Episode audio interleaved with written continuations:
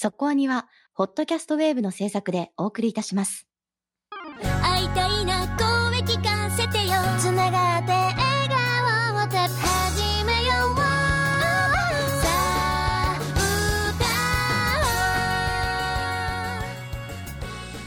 ディープじゃなくそこそこアニメを語るラジオそこアニそこアニ今週の特集は映画ですけれども映画とテレビシリーズを交互にみたいな感じで特集を組んでいると映画館にいた時にいろんな予告を見ますよね。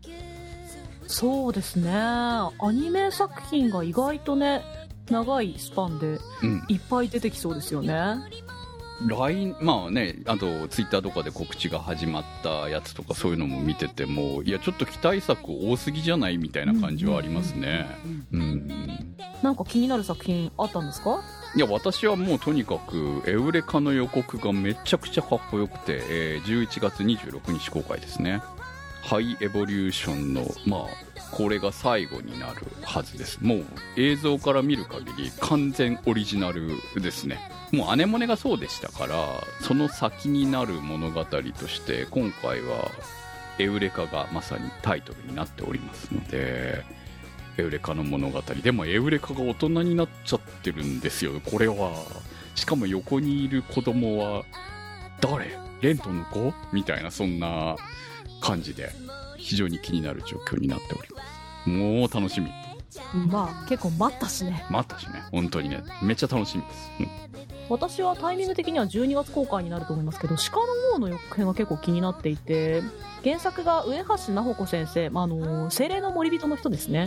で本屋大賞も取った作品なので、まあ、ちょっと壮大なファンタジー作品を一本の映画にしているっていう感じでしょうし、まあ、監督が安藤正治さん、うん。あと宮地正幸さんですよね、はいそこは兄的には布施鉄砲娘の取り物帳でインタビュー出ていただいたけれども、まあ、そんなラインナップなのですごく、まあ、絵も気になるというか素晴らしい予告編になってますしとても気になってる作品です。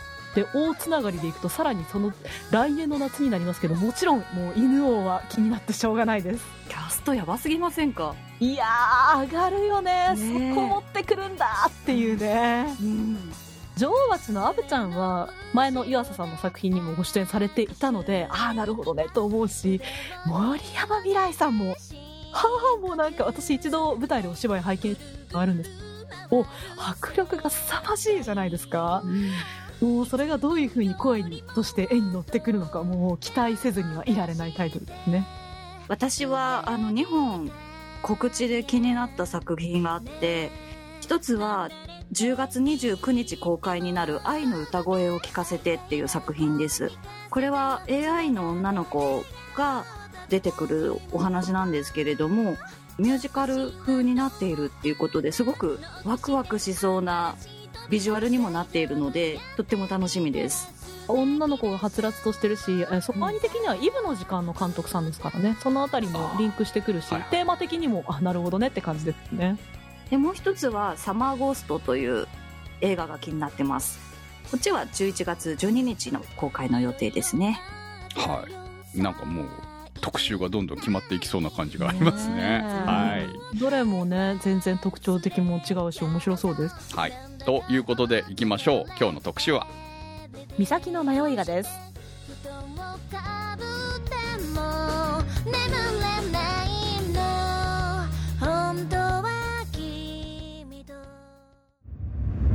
そこアニ三崎の迷いが、居場所を失った17歳の少女、ゆい。彼女がたどり着いたのは、どこか懐かしさとともに温かみを感じさせる海の見える古民家、迷いがだった。それは岩手県に伝わる訪れた人をもてなす家という不思議な伝説。血のつながりがない新しい家族たちとの不思議だけど温かい共同生活が岬の迷いがで紡がれていく。心が優しく包み込まれるノスタルジックファンタジーが今始まる。2011年3月11日に発生した東日本大震災から10年となる2021年にずっと応援プロジェクト2011プラス10としてフジテレビが被災地を舞台とするアニメーション作品3本を制作することが決定。そこアニでも特集したバク転。12月公開の映画、フラ・フラダンス。そして今回の特集、岬の迷いが、2021年8月27日公開。原作は柏葉幸子による児童文学。監督は川面信也。脚本吉田玲子。アニメーション制作はデイビッドプロダクション。ということで、今日の特集は岬の迷いが特集です。はい。先週公開したばかりなんですよね。ああ、そうですね。確かに。そういう意味では結構特集タイミングが早いタイミングですかね。そうですね。はい。普通はこのタイミングで特集するのはよっぽど、こう、推し作品なわけですけれども、うんうん。今回は単純にスケジュールの都合ではあったっていう。なので、本当に誰も見てなかったです。特集を決めたタイミングでは、誰もね、はい感想を持ってないままで決めましたね。はい。決めましたね。よかったね。いや、いや、まあまあ本当ある、あるじゃないですか。あるね。特集外すことがね。は特集決めてね、こう見に行ってどうしようっていうことがゼロなわけではないですから、その、まあでも、こう、評判いいというね、初日の感想は見ていたので、だからまあ、まあ大丈夫なんじゃないの？というところでの、あと、まあこのずっと応援プロジェクト自体に対しても、まあある程度信用感があるっていうところもあったので、特集と決めて、実際我々も見に行ってきたわけですけれども。まず一つコメントいきましょうか。ひひさんからのコメントです。大震災で被災し生き残った人が感じている自分だけが生き残ったという孤独感。被災した人々の心の中にあって、それを誰もが外に出さないでいる。街は復興していくけれども、心の中にあるモヤモヤがある。もうこの街にはいたくない。いや、いたい。そういう葛藤が本作では描かれています。パンフレットによると、迷いがとは岩手県に伝わる訪れた人をもてなす家のことでした。現実の被災した街の風景という現実世界と迷いが不思議っとという非現実さ。これに美しい背景と丁寧な芝居と民話が加わって独特の空気が感じられました。ファンタジーなのに地に足をつけている。そういう印象を受けました。派手ではないが、ずっと何か思いが残る、そんな作品でした。はい、ありがとうございます。まあコメントいただいた部分に関しては、基本的に公式サイトとか見ていただければ大体書いてあることでもあるので、ということでネタバレにはならないかなという感じでお届けしましたけれども、内容的に、まあその、震災を描いまあ、震災後ですよね。震災後を描いているっていう部分があるので、その、立ち位置的に難しい作品なのかなと。まあ、そうなんですけど、あんまりこう、震災を前に押し出して、プロモーションとかをしていた類ではなかったよねというふうには思っていて、まあ、それは結構バク転にも同じことが言えるのかなとは思うんですけどね。そうですね。で、まあ、それに加えて、個人的な印象なんですけど、結構公開まで、あんまどこでも見なかったっていうか、はい あの、はい。急に公開タイミングになって、ツイッターのプロモーションでぐいぐい上がってきて、私は、まあ一応こういう、そこアニとかもやってる、いろんな映画見に行くと予告編を見るので、タイトルはキャッチしてたんですけど、なんかそこまでこう、あのー大きなタイトルっていう心持ちではいなかったんですよ。うん。だって、まあなんかね私も劇場にこれが貼っそのポスターが貼ってるのを見て、あ、やるんだって思ったぐらいでしたからね。うんそうですね。あとはこう、えキービジュアルがね、あの、素朴だからさ、はいはい。素朴という言い方をしましたよ。皆さん察してください。はい。まあそういうのもあって、まあどういう作品かはあんまりここからは、あの、取れないよね。はっきり言って。そうなんですよねうんあ、震災なんだとかも、こう読んだり、その、イントロダクションとかをね、はいはい知っはて、ああ、たなるほど、そういう作品なんだってわかるタイプのものだなっていうふうに思うので、皆さん、まあ、例えば今見てない人がここまで聞いてくれてたら、いい、フラットな意味で印象が薄いうん作品なのかもしれないなっていうふうには思うんですよ。はい。で、私もまあ結構そういう、良くも悪くも情報を入れずに見に行ったんですけど、なんでしょうね、そういう印象を持った上で見て、こんなに幸せな気分で帰ってこられるとは正直思ってなくて、いい意味で、まあ、裏切られた気分になった、うんそういう印象を受けた読後感、まあう、ん。見終わった後の感覚でしたね。なんか、すごい、東北のあったかさを感じたなっていう、ほっこり感が良かったです。わかります。すごくほっこりするんですよ。最終的にはね。でも、うん結構な大スペクタクルも待ってるし、意外なびっくりも待ってるし。っていうかね、驚きですよ、私はこれは。この作品は。そう。だって、岬の迷いがっていうタイトルだけで、まず一体何の作品かわかります？わからないでしょ？う。うんん。予告もちょっと不思議な感じだったり、そんな展開が待ってるなんてっていう。そうなんだよね。迷いがっていう言葉自体は、岩手県の方からすれば、こう、地元に伝わる、うんなんか、うん当たり前に知ってる言葉なんですかね。いや、どうなんでしょう。ねあるのかもしれないですけどね。うん。いやだから地元の人がいな、まあ、うううちのスタッフにいないからわからないんだよね、正直なところね。そうだね。そうそうそう。僕に近い人一人もいないですからね。そうなんですよ。だから、その震災そのものにあったスタッフもいないわけですし、だから、本当にね、こう、ちょっと遠い出来事感っていうものも、まあ見てましたけどね、当時その本当にテレビでちょうどその津波が来るタイミングがちょうど4時ぐらいだったんだよね、夕方のね。だから、その、見ていた記憶、その後大変なことになっていった記憶はある、ありますけれども、でも、それは、こういう言い方は失礼だけれども、やっぱりあくまでも実際に目で見たものではなくて、モニター越しなんですよね、やっぱりね。で、その後大変だったっていうのももちろんわかるし、いろんなこう応援もあって、えー今、だいぶ復旧したっていうところも理解はできているんだけれども、じゃあどこまでその自分たちのこととして考えられるのかっていうのは、これはやはりその場にいた人、そこに実際にね、ヘルプに行った人たちじゃないとわからないことっていうのは、やっぱりたくさんあるんだよねっていうのも思うわけですよ。私たちができることは、こう、まあ、ある種エンタメを提供し続けることで、いつもと同じ日常を、こう、まあ、演出していくことしかなかったかなと当時は思っていました。当時もありましたからね、そこにね、やってましたから。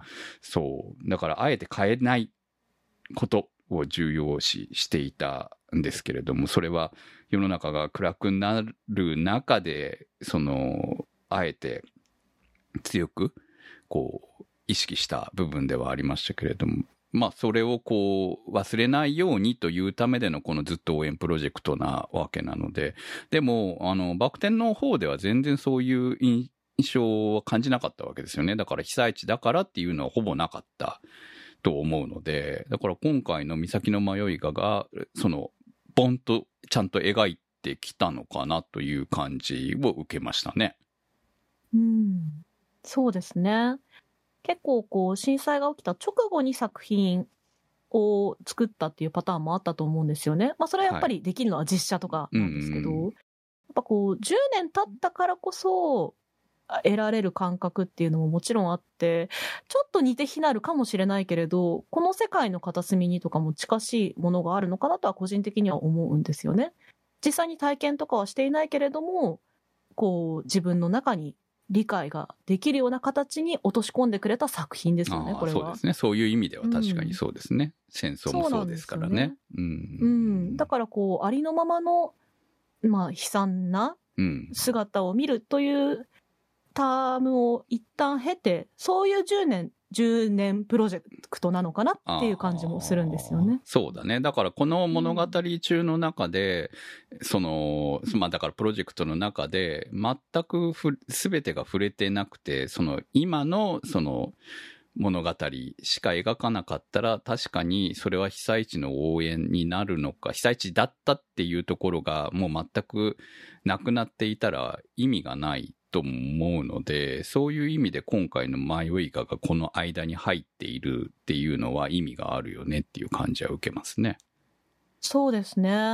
なんか風景的に結構センセーショナルというか刺さるうん。ものではあることは間違いないですけれど。うんかといってそれにこう辛い気分になるという類ではないそこの処理の仕方もすごくバランスがいいなっていうふうにはそ思います。うなんですよね。だから、そう、今見ても衝撃的だっていう感じを、のシーンももちろんあるんですけれども、でも、そこだけじゃない、ちゃんとした、こう、バランスの取れたもの、本当にバランスの取れてる、バランスがね、よく取れてるっていうか、さすが、やっぱ、吉田玲子脚本だなっていう感じを本当に受けるまあこう上映が始まってすぐに評判が高く上がったっていうのは納得できる出来でしたし、ぜひ見てほしいなって思う作品ですよね。あの、後悔させないと思いますよ。その、なんていうのかな、派手さは、いや、派手さもあるんだよ、実はね。こう見えてもね、そそううそうそう実はね、すごい派手さもあるんですよ。み派手さもあるんだけれども、まあ、監督、のんのん日和の方なんで、そういう、田舎のそういう美しい背景色みたいな、そういう部分の良さもちゃんと描いてありますし、いや、ちょっと驚きのキャラクターたちも出てきますから、うんあの、ここ最近見てないよね、こういうの、みたいな感じの良さがすごくあるかなという風な感じでしたね。おあの、本当見に行って良かったなと思いました、私は。見に行ったことを後悔させない映画だと思いますので、ぜひ劇場に足を運んでいただければと思います。ここからは、ネタバレありというかですね、そそれほどネタバレっていうほどでもないんですけれども、まあできれば視聴後に聞いていただいた方がいいかなっていう感じですね。まあ多分ね、この作品に関しては、あの、今回の特集聞いてい、興味を持って言ってもらっても全然問題がないのかなっていう感じはありはするんですけどね。うん、全然いい。うん、とは思いますが、あの、でも知らなかったら驚きはあるっていう部分はやっぱありますよね。っていうか、公式サイトも見ないで行ってほしいぐらいな感じだよね。私たち実際そうでしたからね、本当にね。はい。それでの楽しみはやっぱりあるなっていうのがありました。はい。ミーシェルさんからのコメントです。原作が児童文学で有名な柏葉幸子さんに加えて、川面監督、吉田玲子脚本というスタッフ陣から楽しみにしていました。震災という非常にシリアスな現実から生まれた作品ではあるものの、3人の生活が始まってからは全体的に色彩が明るく、希望のある物語を感じさせました。女の子たちが掃除をしたり、おばあちゃんが食事の支度をしたりするシーンが丁寧に描かれているのが見ていて気持ちよかったです。途中に何度かおばあちゃんが昔話をするシーンの作画が本編とは違いかなり凝っていたのも見応えがありましたね。訪れた者に富をもたらす迷いがやカッパなどの妖怪が出てきたりとファンタジー要素を絡めつつ行き場を失った女の子二人が徐々に成長して現実の世界で生きていくたくましさを身につけていく様子を応援して見ていました。作中でそれぞれ違う事情で辛い思いをしている子がなんで自分だけこんな目に遭うのかという気持ちをやっと吐き出します。でもそうすることでその先へ進めるんですよね。今の子供たちにぜひ見てもらいたい。もちろん大人も。そういう作品だと思いました。はい。ありがとうございます。原作は児童文学なんですけれども、はいはい。原作と設定が実は変わっているんですよね。いや、あんまり詳しいことは私も知らない読んでないからね、原作としてはね、そうそう我々もね。ただ、その、ま、アマゾンのあらすじを読んだ時に、いめちゃめちゃ違うところがあって、はい。えーっと、日和はどうやらそのままかなっていう感じがするんですけど、ゆいの方がですね、はい。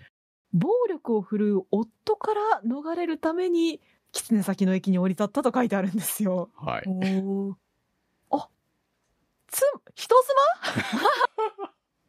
そうですね。娘じゃなかった。娘妻そうだからなんか、原作の方は3世代感が強いのかなああ、うん3世代感を出すために、あえてお母さん役だったのかな。ですかね。うん。ね、なんかバランス取れてる感じもするけど。うん。でもその場合は日和目線で、だから主人公が日和なのかなとか、なんかこのあらすじだけもすごい気になっちゃうんだけれど。うん一応、このアニメとしては、ユイが主人公ですよね。語り手はそうだったと思いますね。そうですよね。そう。ああ、でもそうか。まあ、最終的な活躍とかを考えると日和が主人公でも不思議はないか。ああ、確かに。うん、まあ確かにね。そうですね。うんだから児童文学っていうことを考えると、年齢層的にも日和目線であることは正しいし。正しいね、確かにね。だからまあ逆にこう、優位目線にしたのは、ちょっとこう映画にするにあたっての対象年齢を上げたっていうところも狙いとしてはあるのかもしれあないですね。るかもしれないですね。確かにね。もう少しこう、あの、同世代の子た、子がいるっていうところが欲しかったんじゃないの？うん、あとはまあ、目線っていうよりも。この作品とか、まあ完成した作品の雰囲気的にも、あんまりこう、キッズ映画ではないですしね。そう、うーん、キッズでも見れるけれどもっていう感じかな。うんうんうんで、あの、DV を受けた、しその、お母さんっていう立ち位置は結構その時点で重いじゃないですか。まあそうですね。うん。で、そして逃げてきたって。まあ実際、ユイのお母さんも逃げてるわけなんで、で、ユイが結局、お父さんの DV に耐えかねて逃げてきた、また逃げてきたっていう形になってるので、これ物語上、これわからないんですよね。ユイは一体どこから来たのかっていう部分に対しては。うんうん。その、そうなんですよね。東北の子かどうかもわからない。そう。その、確定はされてないんですよね。確定してないですもんね。作中では何も言われてないので、震災にあってお父さんが実は亡くなったのか、それもわからない。うんうん。まあ、ただ、とにかく PTSD 的なものになっているというのだけですよね、分かってることはね。まあ、逃げてきたっていう親から。うんまあ、そういう主人公だったからこそ最初はちょっと、こう、とっつきにくいようなキャラクターだったっていう感じはありますけれども。うん。まあ、そこはゆいの性格という気もしますけどね。そうね。そう。ちょっとね、あのーひ、まあ、ヒロインらしくないというのか。いやも、最初のゆいと日和の出会いとかがすごく、なんか、いいやつじゃないですか。はいはい。そうそう。だから、ぶっきらぼうだけど、最初っからなんか、なんだこいつってあんまり思わない。割と最初からこんなやつだけど、好感的に私見られたっていうのは、いいなっていうふうに思いました。このゆいっていうキャラクタなるほどね。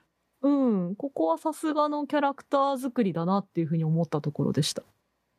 ぶっきらぼうなところをどう思うかだよね、結局ね。けその、性格のね。うん、うん。でも、まあ、そのぶっきらぼうなところの原因っていうのは親父にあるわけなので、まあ、結果的には、そういう家庭に育たなければ、もうちょっとまっすぐそ、に育て、もともとはいい子なわけだから、まっすぐに育ったんだろうなっていう気はするけれどもっていうところだよね。このゆいのキャラクターボイスを芦田愛菜さんが担当されてるんですけど、私は実はこう、岬の迷い画を見に行く前に唯一入れていた情報が、芦田愛菜のお芝居が素晴らしいという記事を読んでまして。いやー、あの、怪獣の子供でもね、ヒロインのボイスをされていたりもして、もともと声、その声優のお仕事も達者な方だなという印象はあったんですけど、なんでしょうね。やっぱりこう、芦田愛菜さんって子役の印象がどうしても強いっていうかもうこれは子役で売れてしまった人の宿命なところもある気がするんだけど、それをね、本当にどんどん塗り替えていくというか、今回のキャラクターも全然こうね、丸物を着て的な感じじゃなくてあさあ、全然意識できしてなかったですよ、本当に。いや、うん本当この作品、その芸能人キャスティングも結構あるんだけど、どれも本当にその感じがないんですよ。芦田愛菜さんを感じないし、あの、サンドイッチマンを感じないし、うんそしてね、やっぱりキワさんですよね。大竹しのぶも全然感じなくって。そう。キワさんが大竹しのぶだったっていうのは、エンディングまで私は分からなかったからね。え？って思ったもん。全然わかんなかったですね。うんこんな感じのおばあちゃん声優いたかなって思いながらずっと聞いてたんですよ、私は。うんそう。でも特徴的じゃない？だから、うんうんこの空気感を出せる人ってって思ってずっと思ってたら、そうか、やっぱり役者さんだったんだじゃなくてですよ。そうなの大竹しのぶなのっていう感じだったからね。すごいですよ。これ聞くだけでも行く価値はあるかな。あとやっぱりこうなるともう一人出しておきたいのが日和なんですが、日和ってこう、まあ、声をはい。ショックで今失っているという状態じゃないですか。はいで日和にももちろんあのキャラクターボイス当てている方がいらっしゃるんですけど、阿波野紗里さんという子役の方ですかね。なんですが、あの、もちろんね、声が出たタイミングもいいんですけど、私はそれ以前の日和の音が本当に細かくて、こう、服がスッとずれる音とか、彼女が生きていることを音で表現することへのこだわりがすごく感じられて、そこもすごいね、見どころだと思います。うん。聞きどころ？ちゃんとね、うんだからキャラクターが存在しているわけだからね。本来ならなんかうん普通そこはセリフが入るんだけれども、セリフが言えない分、そのまあ、こう、ノートに文字は書くんだけれども、それだけじゃなくて存在感っていうのはちゃんとね、ありますからそう。ね。まあ、そう絹ずれもそうだし、その鉛筆を走らせる音とかもうん。ね、緩急があったりして。いやーまあ息の息はあるよね。あそうねそう息もね息遣いはあるので、そうそうそうそう。だからその辺はね、うまいよね。うんうん、すごくこだわりを感じましたしね。なんかこういうキャラクターだよって、こう声が出ませんよっていうサインを送った後に、まあ、おざなりというとあれですけど、結構こう、省エネするタイプもある気がするんですけど、結構日和は本当にずっと音出してる感じがして。まあ、そういう意味で、ちゃんとやっぱり、この子がね、最終的にはヒロインになると思うので、もう物語最後まで見るとね。だから、次世代のっていう感じがあるじゃないですか。大事なキャラクターですよね。うん。と、さっきサンドイッチマンの話出しましたけど、まあ、この後ね、話すことになりますけど、不思議っとですよね。はい。カッパ軍団。もうね、カ ッパ軍団がね、いや、いや、みんな別に可愛いわけではないんだけど、可愛い、可愛い可愛く見えちゃう。いや、可愛くねえだろ、これ。どう見ても中年の。そうだよ、おっさんた腹の人がおっさんたちだよ、本当に。そうなのよ いや、それがいいんですよね、本当に。カッパらしくていいよね、本当に。いやー、あの、サンドイッチマンもすごい良かったし。全然わかんなかったよ。わかんなかった。そう。あとはね、こう、バイプレイヤーでおなじみの宇野昌平さんと、あともう一人が、えーうん岩手県知事がやってるんですよね。いや、大、大事ですよ、宣伝だからね。いやー、たまんないですよね。そこにそういう人入れてきちゃう、混ぜちゃうっていうのが。本当に。で、しかも、なんか、別に素人が混じってるね感がなかったところが良かったですね、ねうんうん全然ね、本当に。そう、カッパ軍団もね、うまいバランスの取れたキャスティングだなと思いましたね。はい。もうカッ、パの食事のとこも良かったですよね。おすすめですよね、このカッパ軍団ね、見るのね。あと猫ね。猫ちゃんね、はい。猫よかった。小福ちゃん。小福ちゃん。うん。いや、あの動きはね、本当にね、普通によく見る猫の動きでしたよ。おーよく書かれているってやつですねう。ん、ああんな猫いっぱいいる。本当に。そう。猫の描き方はもう本当に猫好きが描いてるなって感じでした。常新さんからのコメントです。17歳のゆいと8歳の日和、そしてキワさんとの不思議な家族になる物語。はじめに出会う避難所でのゆいの大人への苛立ちと、神社での日和への優しさ。また、ゆいが身元を聞かれた時のキワさんの差し出される優しさがぐっときます。そして家となる岬の迷いがへ。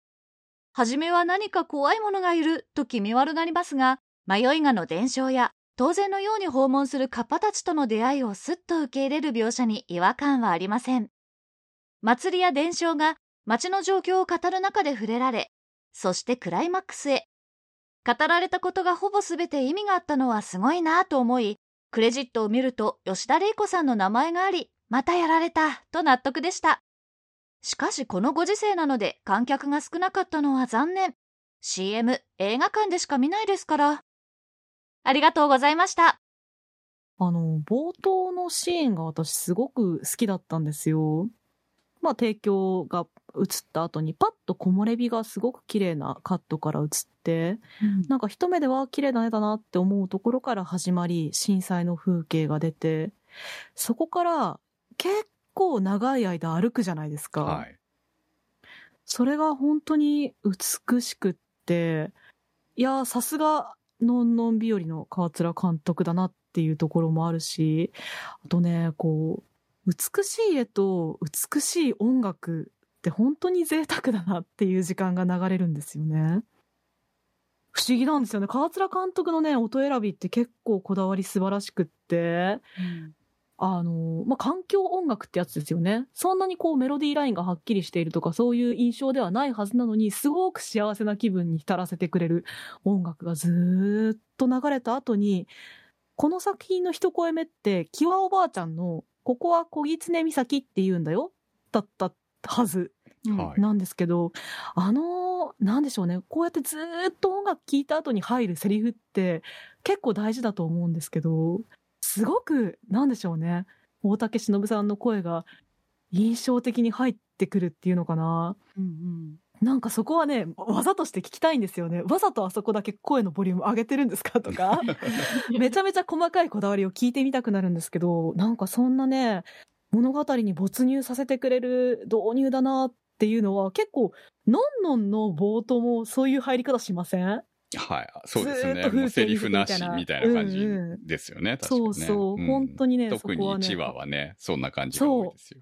なるほどね。技だなっていうふうに思いましたね。うん、なんか結構、あの、景色を見せてくれるシーンとかが多くって、何もセリフとかもなく、ただ、その物語に入れるみたいな、そういうのを味わえる時間ってすごい贅沢って思いながら、わーってなれます。あとあの、ドローンをさ、ぐーっと引いていく、あれがさ、長いのよ。うんまだ引くっていうぐらい引くじゃん。うんそれをね、ほんと作品の頭とあと最後にもうん。持ってきてて、あれは本当に、しまったな、始まったなと、しまったなっていう感じが、いいなぁと思って見ちゃいました。うんとにかく映像的に見る価値のある、その劇場でね、見る価値のある良さがありますよね。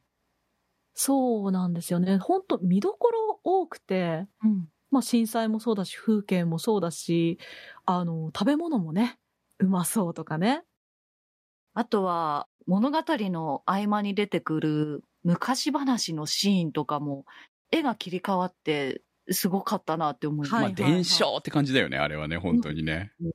民族学、み民話ですよね。うん。でもさ、民話っていうのは結構昔実際にあったことが元になっていたりとかするわけじゃないですか。うんうんだってに、その、で、その伝承は残っているわけじゃないよっていうのは、例えばこう、定期的に来る地震であったりとか、まあそういうのが残っていたからこそ、ここまでは危険ですとかそういうのがあったりとかね。うんうんうんうん、その周期がすごい長いだけであって、みたいな、そういうものが、その伝承として残っていたりとか、まあ、その、当時はそれが地震だということがわからなかっただけで、うん悪魔が起こしたものなのか、竜が起こしたものなのか、そういう風に伝わっていただけなのかもしれない。うんでも、地球上のそういう、そういう災害的なものが、結局、伝承としては、神の怒りなり、なんなりということになっていたのかもしれないっていう部分はね、たくさん残ってるわけですからね。ち日本の各地にね。そうですうね。ん。まあそうやってこう原因が判明していくのももちろんロマンなんですけど、いや、この作品にはカッパいるから。そうです。そうなんですよね。そうなんですよね。そう、なんかこう民話的な描き方をして絵柄もがっつり変えるじゃないですか。はあそこの作画は一体どういう方がやったのかもすごく気になってめっちゃエンドロール見たんですけど、ちょっとわかんなかったんですけど。まあまあまあ。すごいなと思ったのが、なんだろう、その迷いがの話してた時の、なんだろう、視点の揺れ方みたいなのが本当に幻のように動いてたから、あれはすごいなって思いました。うん。あれは絶対特殊スタッフというか、あそこのためだけに呼んだ人が絶対にいるはずなんだよな。気になります。すごい。いやでもそんな風にこう民話的な部分を特別な感じで描いたりもするんですけど、迷いがが当たり前にあったり、もう本当にカッパが出てくるのとかああまりに普通すぎて、うんいやこんにちはみたいな。私あの昔、カッパのなんか取得検定みたいのを取りに行きたくって、で、あそういうのあったなって思い出したら、やっぱ遠野でやってるんですよね、検定。ああ、そうね。遠野のカッパ有名よね。うん。から、そう。いつか取りに行こだから、遠野に繋がったんで、あ、ならいるわって感じでしたよ。やっぱ私の中でも。いやそう。ほんとそうなんですよ。いや、ここはそれこそ吉田玲子さんの妙かなと思うんですけど、特別なものでありそうな描き方してるくせに当たり前の流れにしちゃうっていうか。そうだね、確かにね。いる、いるよね。遠野だったら。ね、って感じなんだよね。そうそうそう。わかるわかるみたいな。うんいやいやいやとは言わせないこの流れの作りはすごかったですよね。いや、うん本当に結構ね、物語に没入しちゃったせいで、私結構こう、どうしてもこういう性分なものでね、展開の分数とか見るんですよ。この展開が来たのは、100分中何分目だとかね、こう時計チラチラしちゃう嫌な客なんですけど、このね、カッパが出てきたところはあまりに、なんでしょうね、あっけに取られたというか、普通すぎて見るの忘れちゃって。普通に現れましたからね。う。カッパね。でもそれでも結構もう半分ぐらい経ってからだと思うんですよ。だから、びっくり展開のはずなのに、すごく自然に受け入れられて。まあ、その前から迷いが、彼女たちが住んでいる家自体も不思議な家なわけじゃないですか。いきなりね。こう、水が出てきたり氷が出てきたりとかするぐらいの思いを叶えてくれるみたいな、そんな家なわけですからね。確かにな。うん。そっか、じわじわちゃんとベースは作そうられてるんですよ、ね。そうそう。だからベースが作られた上で、不思議なことはいつ起こってもおかしくないんだよの上でのカッパですからね。いやいや、カッパなんか普通でしょ、みたいな気持ちになってしまう。まあねちょっと変わった人たちなだけだからね。うん。それをキワさんが言えば、あまあ納得するしかねえか、みたいな、そんなぐらいの説得力があっちゃ、あるっていうね、キワさんにね。まあ、正直、キワさんは、こう、ある種の巫女みたいなもんですよね。うーん、まあ、ミコとかシャーマンとかとか、うん、ですよね。ですけど、生きてるのかうどうかもちょっと、わからない。それはすごく思いました。そうなんですよ。この3人のどれがお化けだと最初思ってましたね。私は、キワさんは、あの、迷いがと一緒に消えるんだって思って見てました。ああ、なるほどね。迷いがそのものが実はキワさんであるえありそっていう。いやー、そうね。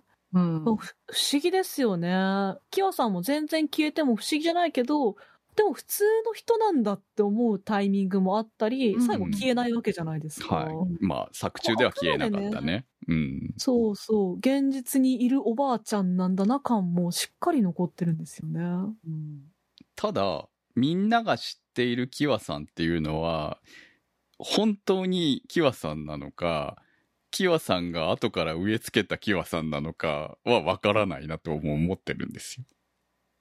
まあ、どうとでも言えちゃう感じもあるよね。そうなんですよ。なんかね、こう、実際にユイのことをうまくごまかしちゃったでしょ？あの、市役所の。住民登録してねかなんかの話があった時にね、もう住んでるから、みたいな話になってた、みたいなことは、どういうことなんだろうな、みたいなね。そういうのもごまかせちゃう能力を持ってるわけだからね。それはちょっと妖怪と話せるのとまた別の能力じゃないですか。確かに。はい。確かに。そう。だから、そそんな都合のいいこともできちゃうんだね。っていうね。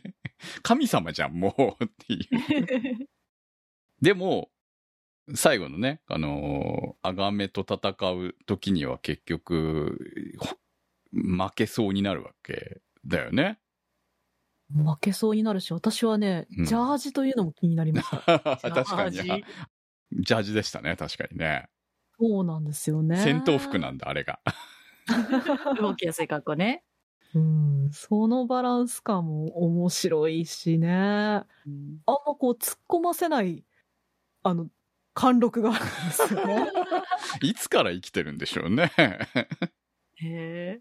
でも割とね、子供の頃の話とかもしてくれるから、そこに、なんかキワさんのうん。地に足のついた感じが出るんでしょうね。うん。まあ、その辺って結局、でもそれが一体いつだったのかもよくわからないんですけど、結局、これがね、不思議なもところだよね。でもその不思議が、その不思議とも出てくる世界だから、許されちゃうっていうところがいいんじゃない？結果的にはさ。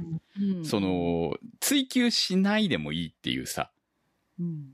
一歩間違うとこういうのって、しらける部分があるわけじゃないですか。そうですね。じゃあ、その、キワさんって何者だったんだっていう部分を追求しないと納得できないとかさ、それを追求しなくても納得できる説得力を持たせたっていうのは絶妙だと思うんですよね。うん。それは本当に脚本の細かい説得力の積み重ねなのかなっていうふううに思います、ん、と思いますよ。だから、キワさんについて、こう、突っ込ませないんだよ。うんだから。まあ、そういう存在なんだよと、ね、こう、視聴者が納得せざるを得ないような状況に追い込んでいくっていう感じがね、うん。うん、うまいなこと思います。技ですようね。ん。そして何よりも、その、次のキワさんは日和になるんじゃないのかなっていう、あそこを守っていく。うんっていうところまでつなげたところがまたお見事だったなっていう気がするんですよね。ちゃんと本人も日和も納得した上でっていう感じが、あ、こうやって代々受け継がれていくんだ、あそこの守り人は、みたいな感じ。ねなんか世代交代が見えましたね。ええそうなんです。名シーンですよね、あそこもね。うん。ゴルゴスさんからのコメントです。フード理論なんて言葉があります。食べ物の扱い方でキャラクターが表現されるということですが、本作でも食事はとても印象的に描かれています。キワさんが作る野草料理が示すのは丁寧な暮らしぶりと温かな人柄。そんな野草三昧の食卓でちょっと浮いているハンバーグは迷いがのおもてなしでしょうかゆいや日和への気遣いが伺えます。カッパたちがゆいの作ったカルボナーラを美味しそうに食べるのはお互いを受け入れた証。一方で避難所での炊き出し時のトラブルや、ゆいの父が料理を無限に扱うのは大人への不信感や絶望を表現しているように思えます。また、不思議っ子たちは人と同じものを食べるのに、アガメが食べるのは人の悲しみから咲く花ということからアガメの異質さが際立ちます。とにかく、結論はお腹が空きましたということです。味噌焼きおにぎり食べたいな。ありがとうございました。キワさんのあの野菜料理、美味しそうでしたね。うまいですようね。ん。めっちゃうまそうでした。素朴だけどそれがいい。ねえ。そして最後に出てくるハンバーグというのも良かったですね。ちゃんと子供ううだからっていうのをちゃんと考えてあるっていうのもね。まあまあ、飯描写のことはね、結構言いますけど、やっぱ食べる所作も良いですよね。うん。結構そこを隠さず見せてるなっていうのも見どころでした、個人的には。はい。あお箸の持ち方とかね。そうだね。あと、カッパたち良かったね、やっぱりね。ああ、かっこよかったですね。本カッパはね、すごくいいんですよ、すべてにおいて。おあの豪快さがうん良かっい良かったですね。本た。当にでもカッパもね、食べ方は綺麗でしたよね。豪快だけど、ちゃんときちんと食べるっていうところがね。そうそうそうあの、料理を粗末に扱わないっていうのは、こう、基本だったみたいですね、この作中でね。そう、なんかね、妖怪的な、あの、怖い方のアクションしないじゃないですか。あ、なそうだね。うん。そう。か、かわいいが綺麗だし、あの、動きとかもアクロバティックっていう言い方をしたくなるっていうか、なんかこう。あ、狛犬も良かっただよね。ああ、かっこよかった横です、ね。にね、左右にこうきちんと並んで、みたいな感じがね。うんいそうな感じだもんね。犬か、犬か 猫か。そう犬感があるうん犬感があるっていうのかな。うんああ、そうね。そういう意味では迷いがもうだんだん可愛くなってくるんだよな。そう。お返事するしねう。ん。いや、ね、実際だったらめちゃ怖い怖いよ。ですよ。家が本当ね。家が反応してたらね、本当ね。そうですね。私、あの、遠野の迷いがも好きだったんですよ。ああ、モダンな迷いが。そこはすごかったね。で、あの、ご飯もおしゃれじゃなかったですか？そうそう、おしゃれだったあそこはもうねね、フレンチかなんかが出てきそうな感じの。そうそう。私、あの、ジンギスカンって出てきて、あれ、北海道ではって思ったんですけど、遠野も有有名というか、ご当地ものらしいんですね。そうなんですね。あ、だからジンギスカンだったんだ。そうそう。なんかひらがなでジンギスカンって書いてあった。ほうん朝ごはんはガレットだしね。そう、あれ美味しそうだったもんでも食べなかったでしょ？あのガレット。あ、そうだったっけ？そう食べてないんですよ。あのガレット食べてればよかったのにとか思う。美味しそう。どれも美味しそうだった。美味しそうだった。伊藤つくしさんからのコメントです。吉田玲子は物語のロジックをシンプルにするのがうまいと思います。安定の吉田玲子脚本。鋼の役割やラストのバトルのあっさりさもテーマからしたら盛り上げるところじゃないからというのも理解できますし、何よりゆいやひよりやきわさんのキャラの良さについて全く欠けていないですし、不思議と人間と共生する味方として描いている点も面白かったですし、何よりきわさん何者？的な話も続きまして、ポンズさんからのコメントです。終盤、こんなにも泣かされてしまうとは。場面としては、ゆいが父に扮したアガメに連れ去られそうになった時、日和が阻止するところです。直前に3人の日常生活が回想されますが、この瞬間に日和が抱えている過去の重さ、それでも続く日常生活で享受できる何気ない幸せ、そして家族というつながりの大切さなど、ここまで静かに蓄積してきた本作の意義、魅力が一気に解放されていて、本当に感動しました。また、日和が恐ろしい崇めに立ち向かう原動力が3人での日常にあったというのも良かったです。日々を生きる中でおざなりにしがちな大切なものを思い出させてくれるいい作品でした。ありがとうございました。伊藤つくしさんのコメントにあったような、こう、突っ込みどころもあるんだけれども、その、突っ込みどころがうまくね、今まで話してきたみたいに分散されていて、最終的には納得するみたいなところが、この作品のうまさ、脚のうまさなのかなっていう風な感じはやっぱりありますよね。そうですね。どうしてもこう、どういうことって説明してほしくなってしまうときと、あ、これってこういうことなんだろうなって勝手に保管してしまえる作品っていうのがある気がして、この作品に関しては後者ですよね。そうだね。だから、すごいいろんな、なことが考えたくなる、想像したくなるっていうふうに。それもプラスの方なんだよね。だから、そねその、あれってああなんじゃないとか、そういう風なマイナスの方じゃなくて、こう、見終わった後に、プラスの方としての疑問としては残るけど、でもいいよねって思えるような、そのマイナスじゃないよねって思えるような終わり方をするっていうのが、あこの、素晴らしい脚本かなっていう感じに思いましたね、本当ね。この3人は今後も一緒に暮らしていくわけですかね？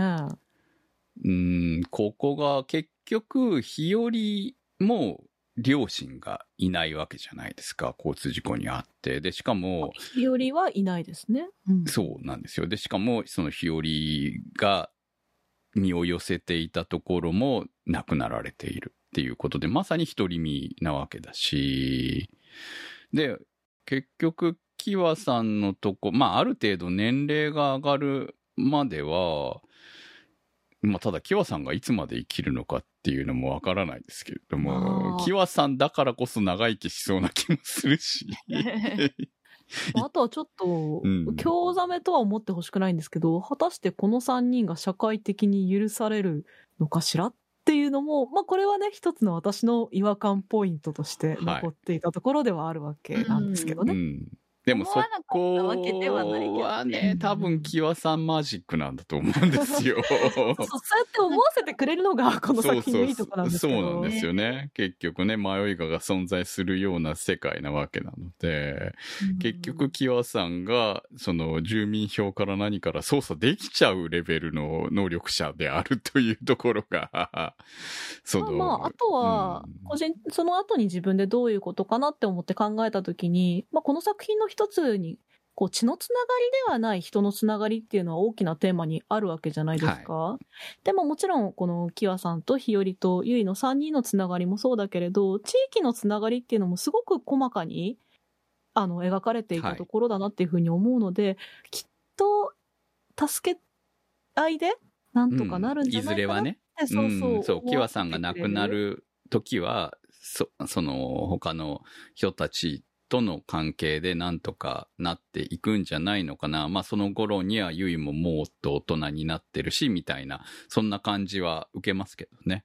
うんうん。うん。そうですね。なんか今回あんまり話せなかったけれども、やっぱりこう東京とかにはないお祭りであったりとか、地域的なうん地方だからこそのつながりみたいな良さも、この作品ではすごく描かれているなっていうふうに思ったし、まあどうしても都会に暮らしているとそういうものがない分、ああ、なんか素敵だなっていう。まあ、いいところ、ああいうおもね、すよそうそうそう。ももちろんちろんね、田舎は田舎でね、苦労はあるんですよ。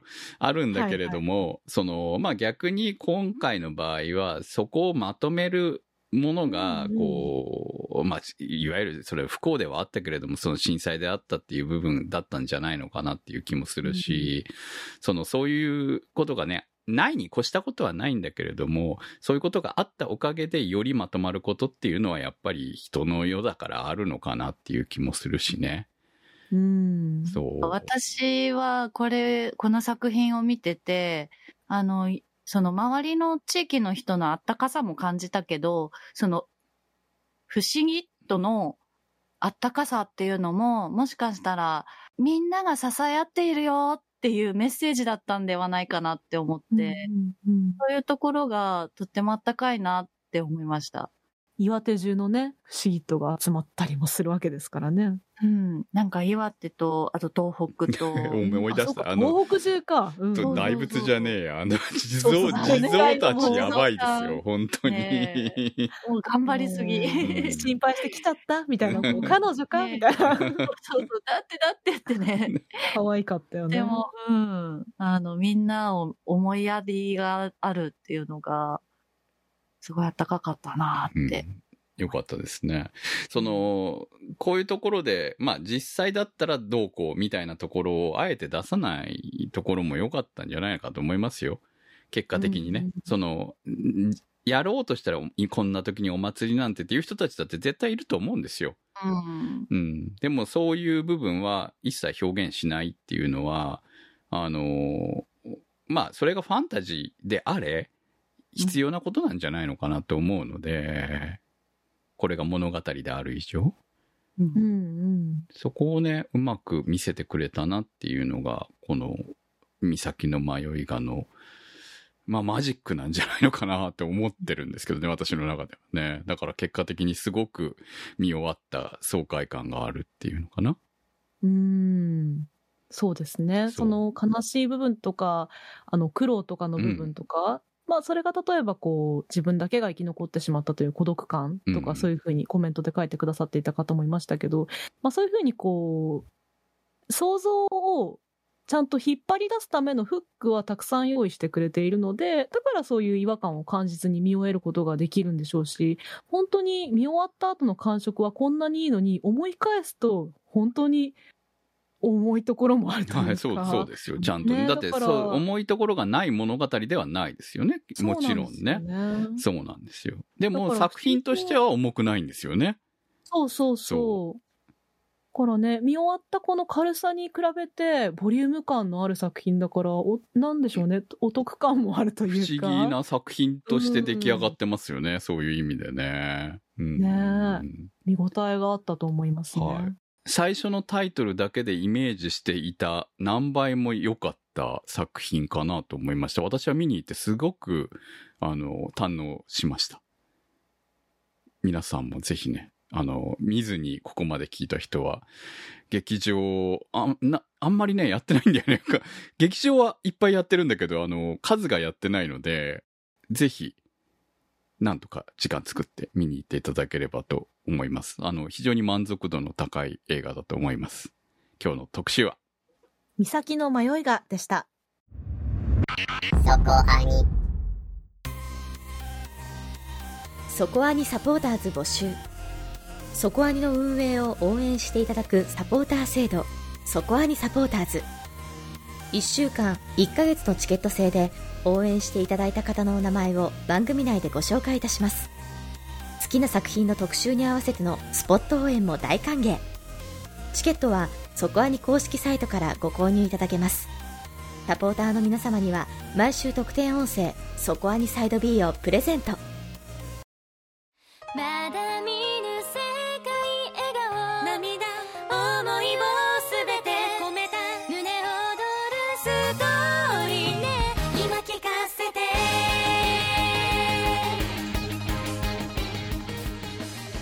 お送りしてまいりました、そこアニです。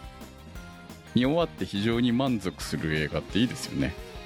あの感想がね止めどなく出ちゃうんですよね すいません長くなる本当にね、こんなにね、語るとは思わなかったっていう感じはありますよね。もっと話したいけど、時間がねっていうぐらいな感じだからね。そうそう。はい。というぐらい面白い映画でした。はい。さて、来週の特集は、白い砂のアクアトークを特集します。皆さんの感想をお待ちしております。投稿の宛先は、そこアニ .com まで。メニューバーにあります投稿募集をクリックして投稿をお待ちしております。岬の迷いが特集は立ち切れ線香さん青梅財団さん BAY555 さんマキさん夜さえあればいいさん B さんニワッチさんつねちんさん福さんメガネ属性ノットイコール負け属性さん。ハイハーファフェハーさん。たけさん。シリコンの谷のしかじかさん。堀口隆さん。しおしおさん。あの雲持って帰りたいさん。アビマルさん。猫ひたさん。ゴルゴスさん。ゆきさん。お疲れ様でしたさんのサポートにてお送りいたしました。サポーターの皆様には毎週アフタートークそこアニサイド B をお届けいたします。今週もサポートありがとうございます。それではまた来週お会いいたしましょう。お相手は私、くむと。那瀬ひとみと米林明子でした。